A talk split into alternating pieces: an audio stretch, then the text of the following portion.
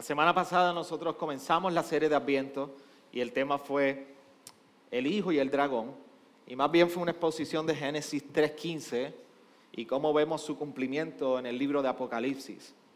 Así que si usted no, usted no ha, ha escuchado ese sermón, yo le invito a que usted entre a la página web de nosotros, usted lo busque y yo creo que va a ser de mucha bendición a su vida poder escuchar qué significa el nacimiento de Jesús eh, a base de lo que sucedió en Génesis 3.15, del protoevangelio, la promesa inicial de Dios, de que a pesar de que el hombre había sido caído, destituido y había caído de su gloria, ahora Dios estaría supliendo la necesidad del hombre y no dejaría eso en ese estado. Hoy nosotros, como hemos visto, estamos haciendo una progresión domingo tras domingo. Lo que queremos es acercarnos desde Génesis, ir caminando la Biblia hasta que podamos acercarnos al momento del pesebre. Por eso comenzamos en Génesis, hoy nos movemos un poco más adelante en la historia bíblica, en Isaías, para ver qué relación tiene esto y cómo apunta al nacimiento de Jesús. Por eso hoy nosotros queremos hablar sobre una promesa y la promesa va enmarcada al príncipe de paz. Para esto hemos tomado la lectura de Isaías 9, del 1 al 7. Por eso, este es uno de los pasajes que habla con mayor anticipación de la promesa de Dios. Tanto Isaías 7 como Isaías 9, donde nosotros por primera vez escuchamos y aún los autores de los evangelios hacen referencia y citan acerca de Manuel, Dios con nosotros, es a base de lo que sucede aquí en Isaías, en el tiempo de Isaías. Representa la mayor anticipación y aquellos que han sido padres saben muy bien que los embarazos y el momento del parto son uno de los momentos de mayor anticipación que un ser humano puede vivir. Yo recuerdo el precisamente el, momento cuando tuve la experiencia de poder agarrar a Victoria, a Sofía, la nena mayor, por primera vez en mis brazos. Igual fue con Ana. Y una de las cosas que hablaba con, con en el proceso de embarazo es que a la mujer se le hace mucho más fácil eh, eh, estar consciente de que viene un bebé de camino. El esposo ve una barriga creciendo y un bebé que está dando cantazos. Pero la realización de que hay un bebé que ha nacido para nosotros los varones, tenerlo en nuestros brazos por primera vez, que no lo hemos cargado en nuestra barriga, aunque para algunos parecemos que sí. Ese momento es único. Así que cuando Victoria la tuve en mis brazos, aún lo recuerdo cuando la sacaron de la, de la, eh, de la máquina donde la estaban pesando, y me la pone en mis brazos por primera vez, es la realización de una espera de nueve meses. De una espera de llena de, emociones y sentimientos. La, Biblia nos habla del nacimiento de Jesús con expectativa. Por eso la iglesia, y vuelvo y repito, como mencioné ahorita, por eso nosotros hablamos de adviento, algo, que se, algo importante que se espera y que se está a la expectativa. Fue el nacimiento más esperado y el más largo de todos. El nacimiento no solamente más esperado, sino el más celebrado. Pero ¿cómo fue la llegada de este Mesías? Y permítanme que podamos ir a hacer un recorrido y entender un poquito acerca de esto. La semana pasada dijimos que en Génesis 3.15 comenzó todo. Así que si usted tiene su Biblia, me puede acompañar a Génesis 3.15, donde dice, y pondré enemistad entre tu mujer, entre tú y la mujer, y entre tu simiente y su simiente. Él te herirá, te herirá en la cabeza y tú lo herirás en el calcañar. Aunque usted quizás no lo vea de primera mano, escucha el primer sermón para que usted lo entienda. Aquí se está anunciando el nacimiento de Jesús. Esto es lo que se conoce teológicamente como el protoevangelio. El primer evangelio anunciado y predicado fue este. Fueron las palabras del mismo Dios con la serpiente, Satanás, advirtiendo de que esto no se quedaría así y que habría de nacer alguien que heriría a la serpiente y los propósitos de la serpiente, que es Satanás. Más adelante nos movemos en la historia y unos, unos 700 años antes de Cristo, nosotros llegamos al libro de Isaías. Y en el libro de Isaías se nos dice en el capítulo 7, versículo 14, por tanto, el Señor mismo os hará una señal, he aquí una virgen concebirá y dará a luz un hijo, y le pondré por nombre Emanuel. ¿Y cómo sabemos que lo que se escribe en Isaías hace referencia exactamente al nacimiento de Jesús? Bueno, cuando nosotros vamos a Mateo 1, 18 al 23, vemos el cumplimiento de esta profecía en Isaías. Cuando dice, y el nacimiento de Jesucristo fue como sigue, estando su madre María desposada con José, antes de que se consumara el matrimonio, virgen, se halló que había desconcebido por, el, por obra del Espíritu Santo. Y José, su marido, siendo un hombre justo y no queriendo difamarla, quiso abandonarla en secreto. Pero mientras pensaba en esto, he aquí que se le apareció en sueños un ángel del Señor, diciendo, José, hijo de David, no temas recibir a María tu mujer, porque el niño que se ha engendrado en ella es del Espíritu Santo y dará a luz un hijo y le pondrás por nombre Jesús, porque él salvará a su pueblo de sus pecados. Todo esto sucedió para que se cumpliera lo que el Señor eh, había hablado por medio del profeta, diciendo, este es Isaías, he aquí, la Virgen concebirá y dará a luz un hijo y le pondrán por nombre Emanuel, que traducido significa Dios con nosotros. Sabemos que lo que sucedió, las palabras que fueron dadas a Isaías en ese momento de la historia, apuntaban al nacimiento y a la expectativa de que llegaría un niño, Emanuel, Dios con nosotros. Más adelante, Miqueas profetiza también un profeta que este niño nacería en Belén. Por eso en Miqueas 5:2 dice, "Pero tú Belén Éfrata, aunque eres pequeña entre las familias de Judá, de ti me saldrá el que ha de ser gobernante en Israel." Y sus orígenes son desde tiempos antiguos, desde los días de la eternidad. Así que no cabe duda de que las palabras que están en el profeta Isaías apuntaban al nacimiento de Jesús. Pero demos un, demos un poquito de contexto de qué es lo que representaba en Isaías, en el tiempo de Isaías, para Isaías y para los del tiempo de Isaías, estas palabras que el Señor mismo había dado.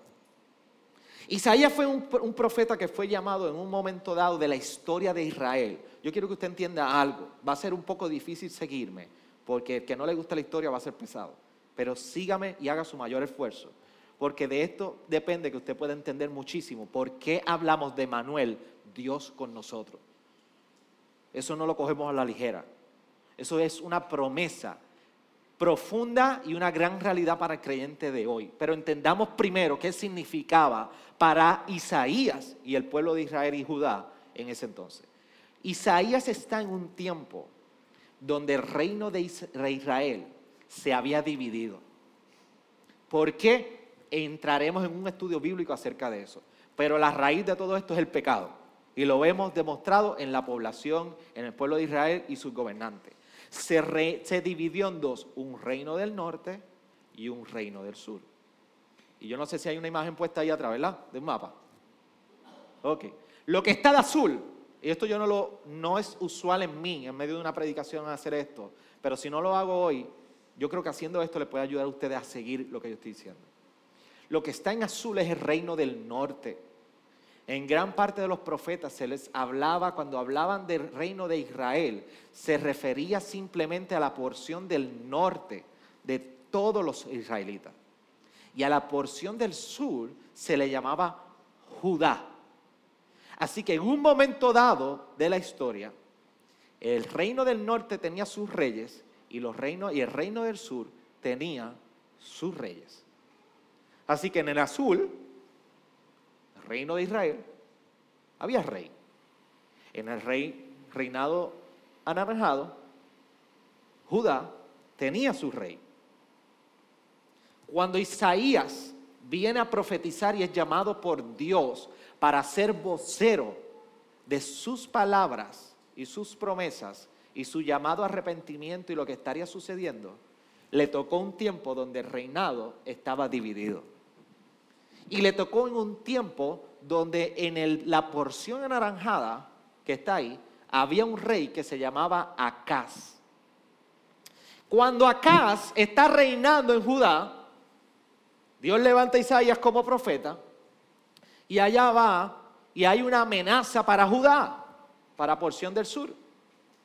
Resulta que la parte del norte, Israel, querían aliarse con Siria para invadir a Judá. ¿Me están siguiendo? ¿Sí? Look at me. Sígame a mí. Los del sur se le querían unir con Siria para invadir el sur. Los del norte querían unirse a Siria para invadir el sur a Judá. Así que usted se imagina cómo estaba el rey Acaz. Estaba la expectativa de que lo iban a invadir. Y dice, por, eso usted lee, si usted lee en el capítulo 7 de Isaías, que en un momento dado, ven una estrellita ahí donde está lo anaranjado, al norte de lo anaranjado hay una estrellita, se llama Jerusalén. Dice que en un momento dado los del norte trataron en el capítulo 7 de Isaías de invadir a Jerusalén, pero no pudieron. Así que había intenciones de invadir y tomar el poder y el control del sur. Así que usted se puede imaginar cómo estaba el rey Acaz, en palabras criollas.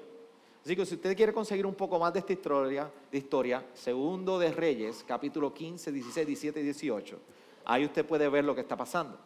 Pero mire esto, el rey Acaz está ahí gobernando y los reinos del norte, Israel y Siria, se le acercan y le dicen, Acaz, ¿qué tal si nosotros hacemos alianza y podemos entonces allá invadir a, Siria? Está Siria y Asiria. Y le dicen, ¿qué tal si nos unimos e invadimos a, a Siria? Y Asiria está, no sale en esta foto, pero ven donde dice Damasco, arriba de Damasco del reino de Damasco, allá arriba. Así que ahí está Acaz con la oferta del reino del norte para invadir un país enemigo. Y Acaz dice, no, yo voy a hacer la alianza con los asirios. Así que el reino de Judá, Acaz, decide irse y hacer alianza con el rey de Asiria porque esta era la lógica. Y estas son las palabras criollas del pastor. Si yo me uno con el enemigo, no me va a invadir. Pero lo que no entendía acá es que todo este plan, que parecía muy bueno, era una falsa para invadir y conquistar el pueblo enemigo al pueblo de Judá. Por eso, en esta alianza, Dios le había hablado a Acaz y le había dicho, yo estaré contigo. Es más, Acaz, mira como dice capítulo 7, vaya al capítulo 7 de Isaías conmigo.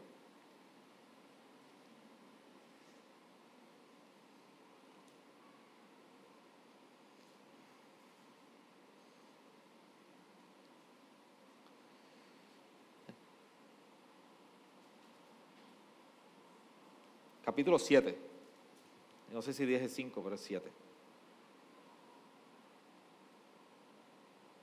Y el versículo 10 dice, el Señor habló de nuevo a Acaz diciendo, pide para ti una señal del Señor, tu Dios, que sea tan profunda como el Seol o tan alta como el cielo.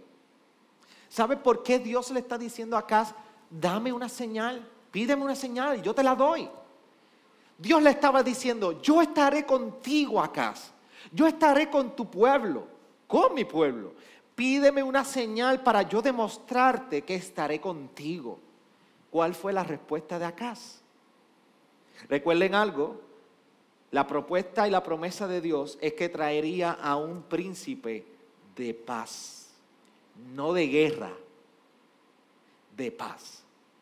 Así que Dios le estaba dando la oferta a Acaz de que le daría paz al pueblo. Sin embargo, Acaz le dice en el versículo 12, pero Acaz respondió, no pediré ni tentaré al Señor. Acaz decidió no pedir la señal y no esperar la promesa. Pero aún así, Dios le recuerda por medio de Isaías en el versículo 13, entonces Isaías dijo, oíd ahora, casa de David, ¿os parece poco cansar a los hombres que también cansaréis a mi Dios? Por tanto, el Señor mismo dará una señal. No me la pediste acá, pero yo te la voy a dar como quiera. He aquí una virgen concebirá y dará a luz un hijo y le pondrá por nombre Emanuel. Acaz rehusó la señal de Dios, pero es Dios mismo el que resalta entonces la señal de que aún así Él iría en el cumplimiento de esa promesa y esa señal más allá del reino de Acaz. Le está diciendo, Acaz, tú no la vas a ver, pero yo te voy a dar la señal y la promesa que va a trascender tu reino. Acaz no quería a pero Dios continuaba siendo Acaz, eh, Emanuel. Dios le ofreció a Acaz la promesa de una libertad apacible, en paz, pero acá lo que buscaba era un guerrero. Acá lo que buscaba era una alianza con el rey de Asiria. Y sin embargo, la salida que entendía Acaz, que era la respuesta a su guerra, fue lo que Dios usó para juicio sobre la nación de Judá. Así que fue reinado de los asirios que en el poco tiempo invadieron destruyeron. Y todo esto se volvió prácticamente una maldición para el reinado de, Judá. Se nos dice más adelante en Isaías 8, versículo 14, Dios les dijo que si ellos confiaban en Él, Dios mismo sería el santuario del pueblo de Israel. Pero de lo contrario, si lo rechazaban, él iba a ser la piedra de tropiezo y la roca de escándalo para el reinado de Judá. Este es el escenario donde nosotros vemos a Isaías hablando de Manuel, Dios con nosotros.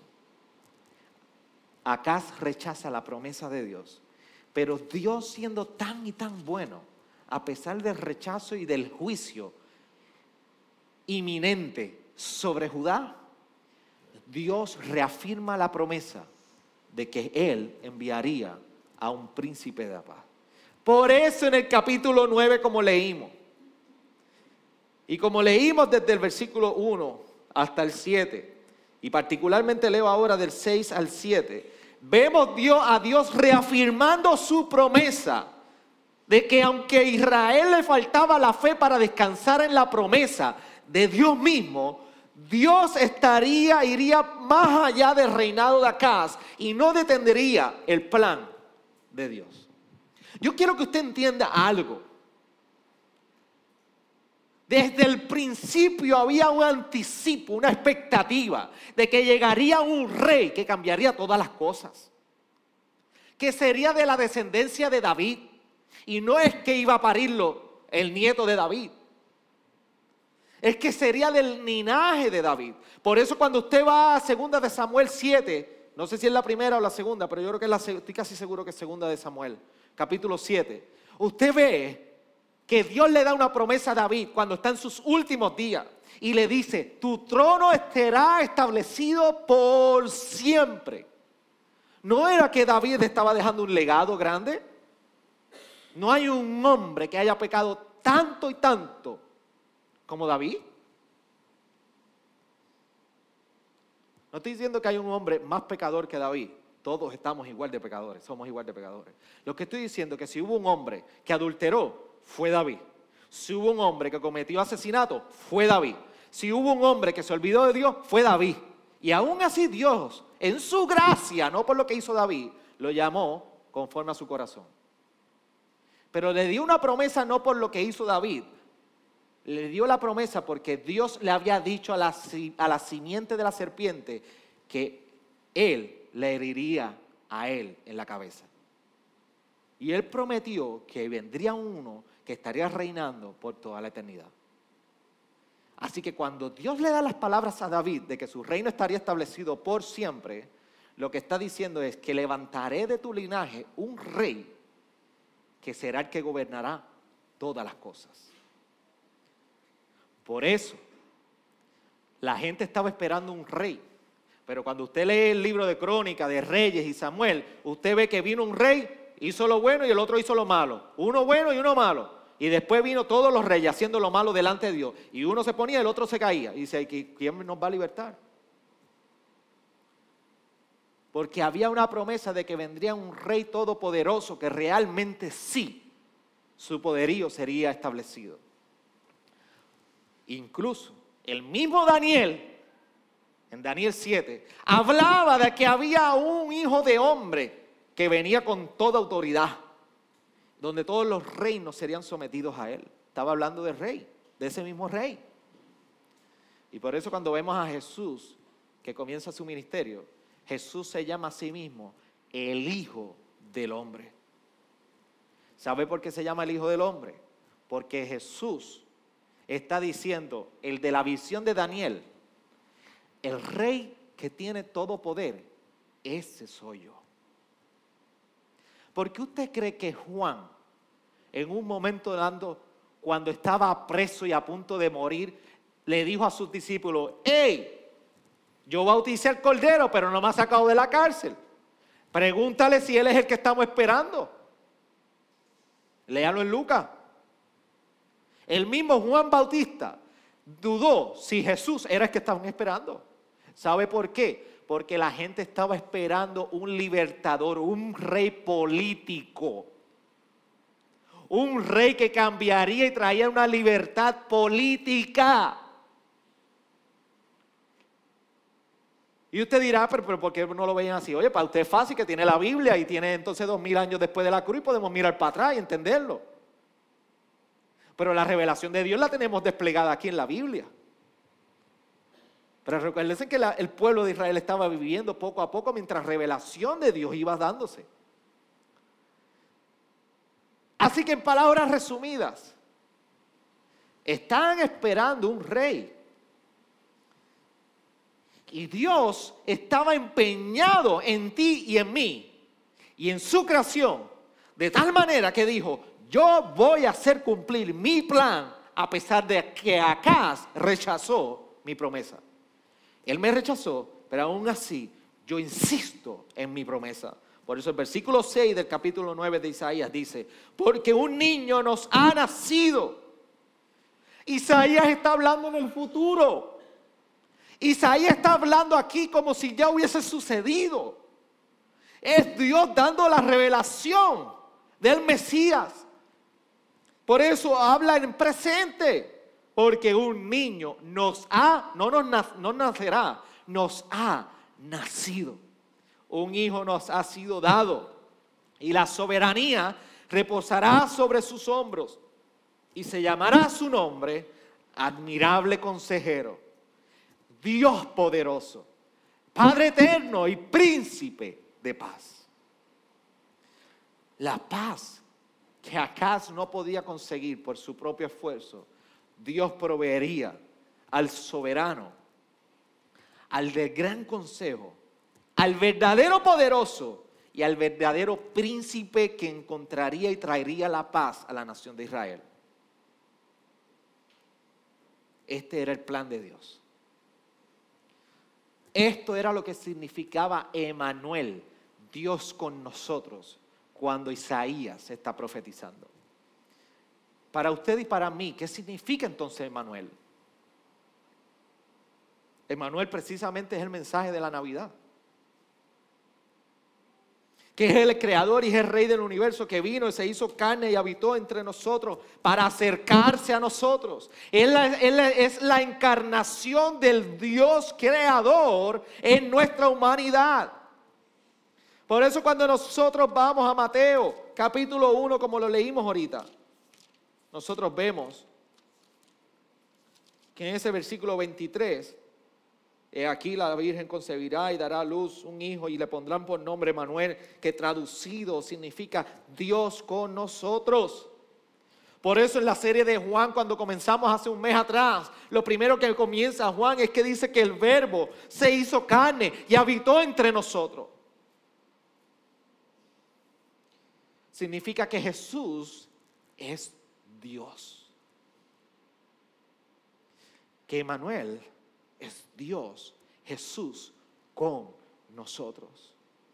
Por eso cuando tú te acercas a un pasaje como Marcos 2 y ves a Jesús perdonando al paralítico y le dice, tus pecados son perdonados.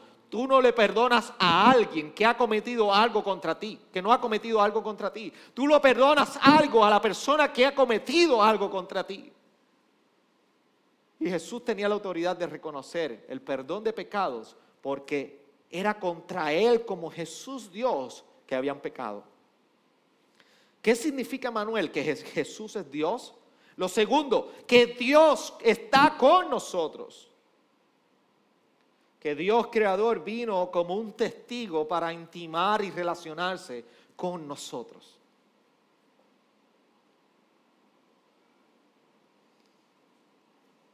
Por eso es importante que tú y yo entendamos que una cosa es una experiencia o manifestación de Dios general y otra cosa es que Dios está con nosotros.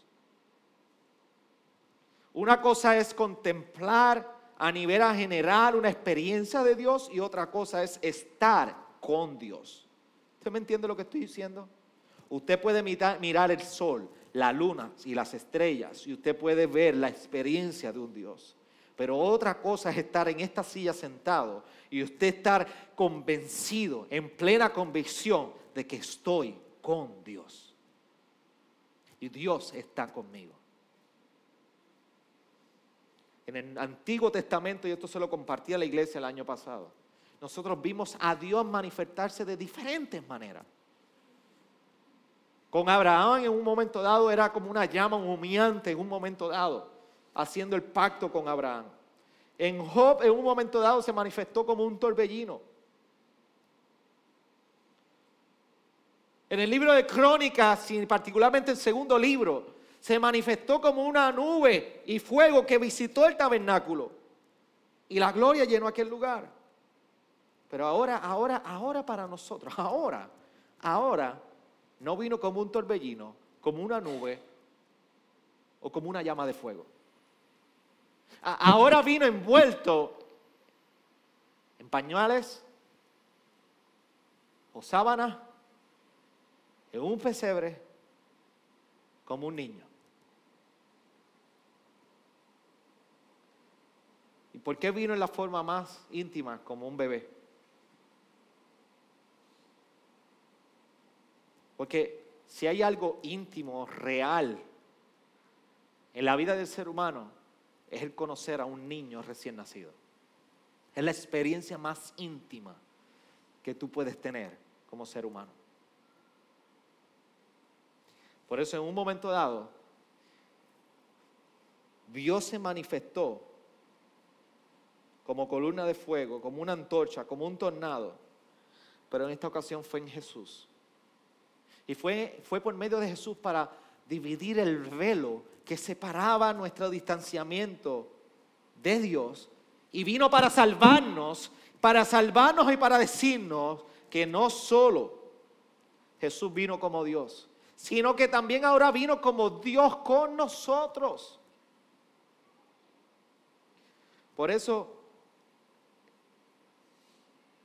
estas son dos cosas importantes por lo, por lo que debemos entender qué significa la encarnación o Dios o Emanuel con nosotros. Que Jesús es Dios y que es Dios con nosotros. Pero entonces, ¿qué representa para nosotros? No qué significa, ya lo describí. Ahora, ¿qué implicación tiene Emanuel para nosotros? El pueblo de Israel, en el tiempo de Isaías, experimentó el estar exiliado, el ser llevado esclavizado por el enemigo. Desde Génesis 3.15, lo hablamos ayer, tú y yo, ¿se recuerdan que Adán y Eva fueron removidos de, esa área del jardín? ¿Se recuerdan? Si no se recuerda, lea la Biblia, Génesis 1.2, capítulo 3. Fueron removidos y Dios puso querubines para guardar el árbol. Fueron exiliados del jardín. Exiliado es que usted expatriado, lo remueven de su nación, de donde usted pertenece. Así que fueron exiliados. Y yo quiero que usted entienda algo conmigo. Tú y yo también hemos sido exiliados por nuestro pecado.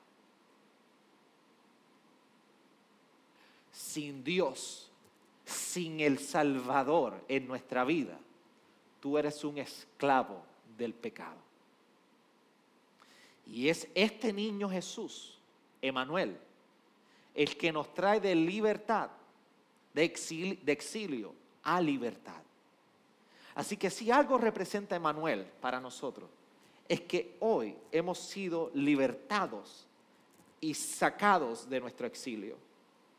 Por eso cuando Mateo menciona en el ministerio de Jesús y cómo era el ministerio de Jesús, ¿saben lo que hace? Que utiliza Isaías 9.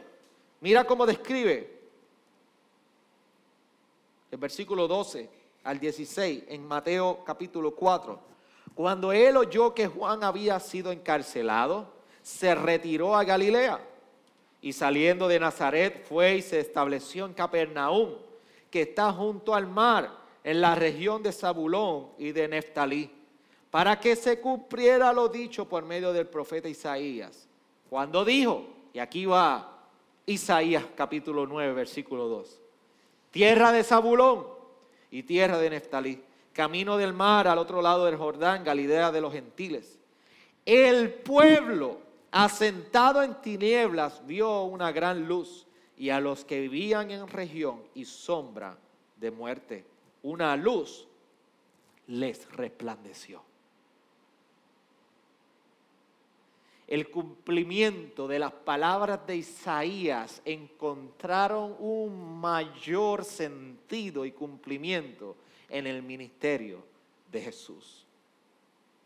Por eso incluso para nosotros, aquellos que hemos creído y afirmado y puesta nuestra fe en Jesús, nosotros podemos ver esa, esa promesa en nuestras vidas, que en tinieblas ahora vemos luz que donde había muerte en nuestra vida, ahora una luz ha iluminado y resplandecido nuestro entero ser. Y Emanuel nos recuerda que Dios cumple sus promesas y que a pesar de un mundo caído y corrompido, donde el dragón, y los que estuvieron el domingo pasado entienden, acecha total, completamente el plan de Dios, Dios ha interrumpido nuestros días con la esperanza eterna de un niño que se llama Emanuel, Dios con nosotros. Por eso la pregunta que debes salir hoy tú de aquí haber escuchado esto es, ¿qué debo hacer, pastor? ¿Qué debo hacer con mi vida? ¿Qué debo hacer yo? Pues tú y yo debemos hacer lo que acaso no hizo. Tú y yo debemos hacer lo que el rey Acaz no quiso hacer, que es esperar y no desanimarnos. Esperar que el niño ha de nacer y que este niño que ha nacido vuelve pronto. Ven, sí, Señor, amén. Acá debió confiar en la palabra de Dios. Tú y yo tenemos que confiar en su palabra. Acá debió confiar en la promesa que un Salvador llegaría. Pero no fue así. Pero tú y yo debemos aguardar la promesa de que un Salvador viene por tu vida, destruida o no, corrompida o no, sin esperanza o no, es la única razón de esperanza y el único motivo por el cual tú puedes celebrar Navidad, tú puedes celebrar Adviento y tú puedes celebrar esta época y todos tus días, porque el Salvador viene por ti. Por eso cuando miramos la promesa de Emanuel, es el mismo Dios invitándonos a nosotros a mirar la vida con otra perspectiva. Que dejemos a un lado un momento de qué se trata los regalos, que si tengo que hacer compra, que si cómo gastaré mi bono, que a quién le voy a regalar, que a quién no, que dónde fiestaremos la fiesta, dónde no, dónde despediremos el año o dónde no. La invitación de Jesús es a mirar la vida con una perspectiva celestial. Con una perspectiva celestial mientras somos invitados a poder realinear y organizar las prioridades de nuestra vida. Cuando nosotros vivimos nuestros días con una perspectiva celestial a pesar de lo que esté alrededor nuestro, las cosas que parecen ser importantes y que nos causan ansiedad ya no lo son. Y las cosas que entonces sí debemos, deben ser importantes, nos llevan a recordar que Dios es rey y que Él reina por toda la eternidad. Esta es la promesa en nuestra vida cumplida del príncipe de la paz. ¿Qué tal si inclinamos nuestro rostro y oramos?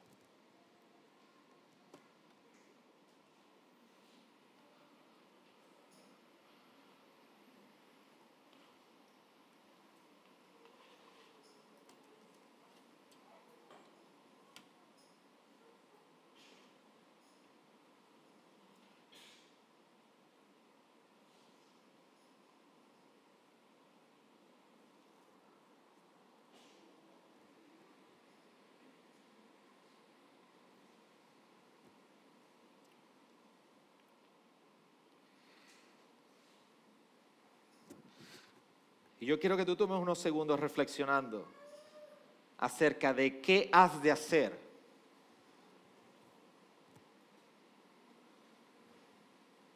con la promesa de Manuel en tu vida.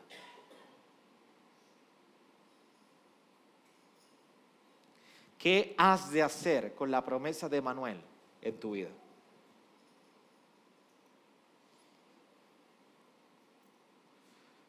Señor, gracias por este tiempo en tu palabra. Señor, gracias por el gran privilegio que tú nos das de contemplar de este lado de la cruz tus promesas de salvación, tus promesas de un Mesías, tus promesas de Manuel, Dios con nosotros.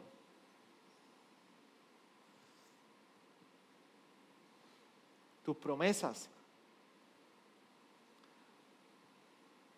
de que a pesar de este mundo en el cual caído que vivimos, hay esperanza para nosotros. Por eso ayúdanos a contemplar en este periodo de Navidad, de Adviento, que nuestros corazones continúen atesorando a Cristo y que en nuestras casas apuntemos a nuestros esposos, esposas, niños, a todo lo celestial.